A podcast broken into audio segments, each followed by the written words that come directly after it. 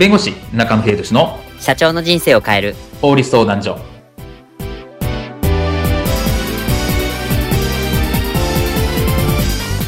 こんにちは弁護士の中野秀俊です。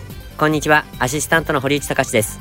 この番組は IT 専門の弁護士中野秀俊がこれはすぐに使える法律主に企業法務の知識を分かりやすくそしてちょっとコミカルにお伝えする番組です。よろしくお願いいたします。今回のテーマは日本の慰謝料実は高くないって本当？についてお話を伺いたいと思いますまあ事故名誉毀損不倫まあ、こういったケースで、まあ、慰謝料を請求するという話は、まあ、よく聞きますけど、まあ、実際この慰謝料というのっていうのは、まあ、どれくらいのものなのか、そして請求できるものなのかというところですね。ちょっとあの気になるあの話題になるかと思います。この慰謝料について、こういったシーンはありませんでしょうか？社長、先日当社の名誉を毀損したとんでも株式会社との裁判、我々が勝ちそうですね。当たり前だろう。根も葉もないことをネットにぶちまけたんだからな。ほんとひどい会社ですよね。ほんととんでもだ。ネットの記事削除には応じるそうですが、慰謝料もこの際しっかり取っておきましょうよ。もちろん。1億だ。社長、相変わらずそういう時だけはすごい。でも社長、1億って慰謝料で取れるもんなんですか？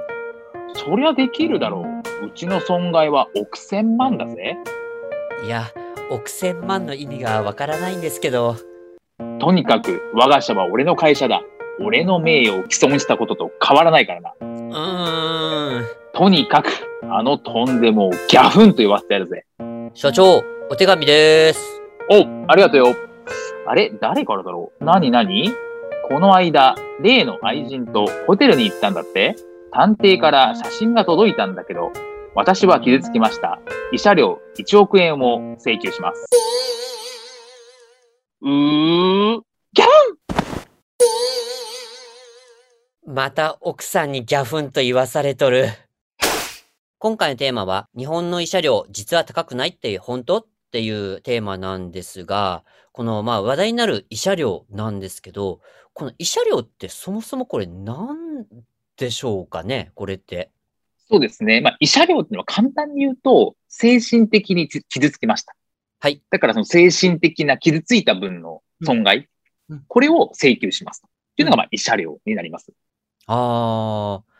じゃあ、この慰謝料、この精神的に傷ついたってあるんですけど、まあ、どういったケースにこの慰謝料っていうのは請求できるんですか？まあ、精神的に傷ついたっていうことなので、あの理論的には何でも慰謝料って請求できるんですね。おお。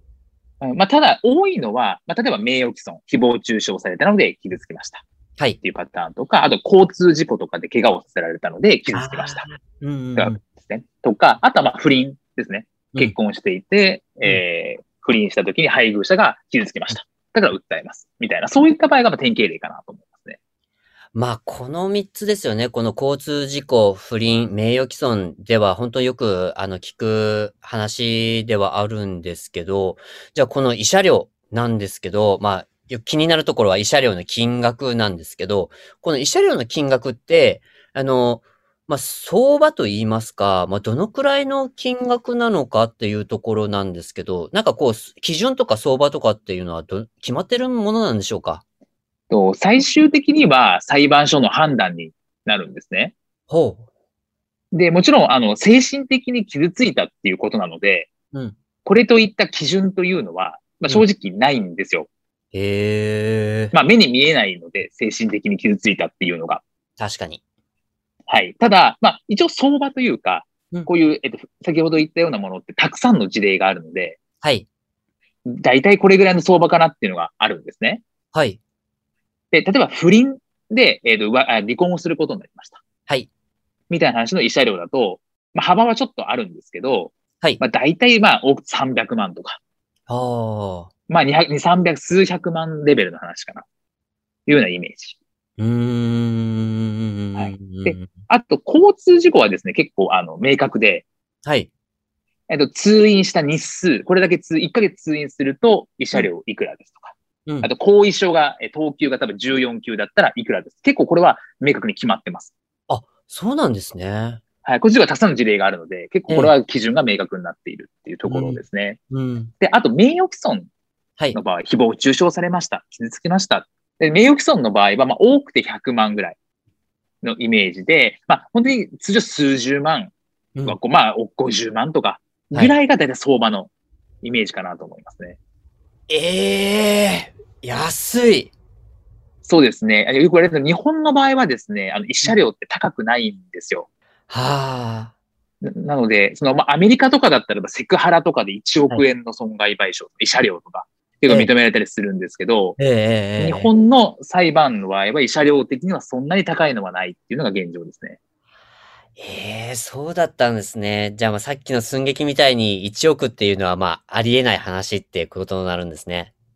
そうですね。1億の損害、慰謝料っていうのはちょっとありえないかなと思いますね。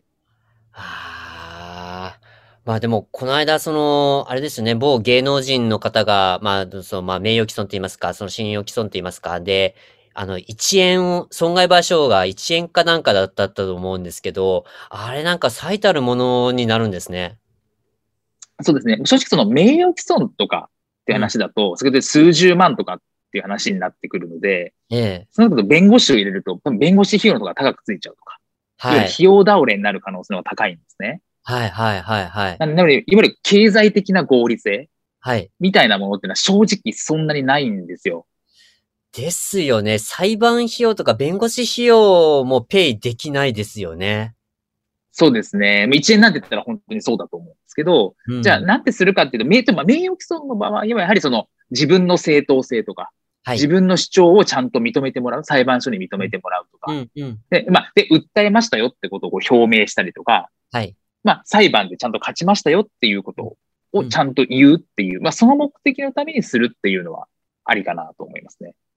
ああ、自身の、なんでしょう、こう、社会的尊厳をもう回復させるためと、まあ、名誉毀損をした人物や、まあ、団体に対して、しっかりと社会的制裁を与えるという意味では大きいというところなんですね。そうですね。名誉毀損は特にそうかなと思いますね。うんで、あとはまあ、ふまあ、もちろん不倫の、まあ、離婚裁判であるとか、交通事故とかは、まあ不倫、あの、離婚裁判だったら財産分与の話とか、はい。養育費の話とか、あと交通事故だったら、あと治療費とかいろんな損害ができるので、まあ、その一個として慰謝料を請求するっていうのは普通にやられてまして、有効かなと思いますね。ああ、なるほど。まあ、慰謝料でこう、なんか聞くと、なんかすごい高く請求されるっていう、まあイメージはあったんですけど、まあ実際、まあ他国と比べてもそんなに高くはないっていうところ、っていうところは押さえておいた方がよろしいっていうところなんですね。そうですね。今回の弁護士中野秀俊の社長の人生を変える法律相談所はお役に立てていただけましたでしょうか？企業活動において気がつかないうちに違法になっていることやちょっとした法律の知識があれば一気に打開できるそんな法律のエッセンスをご紹介していきますのでこの番組をフォローいいねをお願いいたしますよろしくお願いいたします。ではまた次回をお楽しみにありがとうございました。ではまた。